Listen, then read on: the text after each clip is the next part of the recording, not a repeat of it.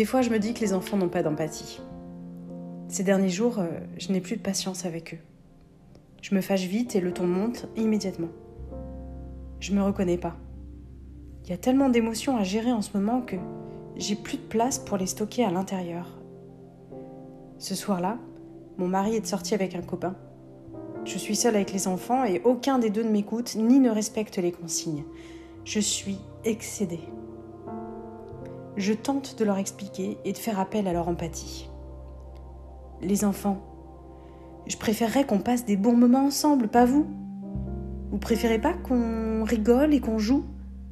Je suis tellement fatiguée de devoir me fâcher après vous que j'ai même plus d'énergie pour m'occuper de vous. C'est dommage, non? Enfant 1 rigole. Enfant 2 part en criant, se met tout nu dans le salon, grimpe sur un banc et fait du bruit pour m'énerver. J'arrive à bout de nerfs.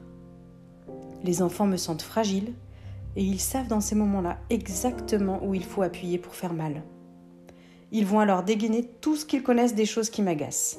Ça y est, c'est gagné. C'est le moment où je n'ai plus la force de parler, de lutter, de répondre. L'empathie ne marche pas. Deuxième technique, ne plus répondre. Me mettre dans une bulle, prendre du recul pour éviter de me déchaîner sur eux et de passer mes dernières forces à hurler. En fait, la technique n'est même pas voulue. Mon cerveau bug totalement. Il ne veut plus que je parle et je n'en ai plus la force. Tant pis. On va voir ce que ça donne. Mon aîné continue sa vie, il n'en a rien à foutre. Il entraîne son petit frère à se moquer de moi ou à faire des conneries. Le petit suit, mais a l'air d'être attentif à mon état du coin de l'œil.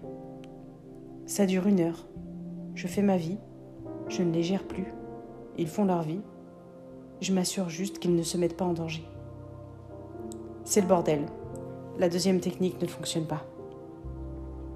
Troisième technique, le chantage menace. Vous ne voulez pas écouter? Très bien. À chaque fois que vous n'écouterez pas, je jetterai un jouet à la poubelle. Effet immédiat. Magie de l'annonce, tout le monde veut se brosser les dents maintenant. Punaise, mais j'aurais dû utiliser cette technique horrible avant? Je me refuse toujours à utiliser le chantage.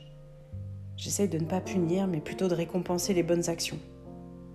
Je m'attelle souvent à trouver des façons qui sont ludiques et détournées pour les faire obéir aux consignes et rester dans le cadre qui est fixé à la maison. Je suis pour la communication non violente, mais parfois, l'émotion prend le dessus, comme là. Tant pis.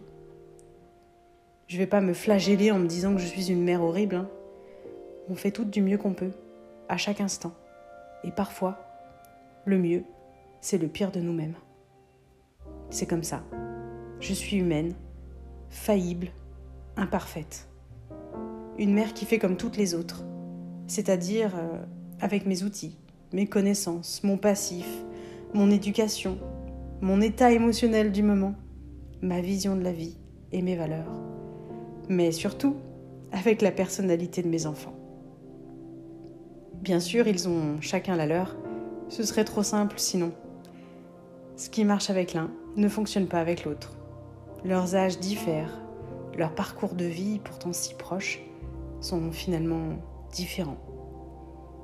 On a beau vouloir les élever de la même façon, on ne peut jamais reproduire deux fois la même chose.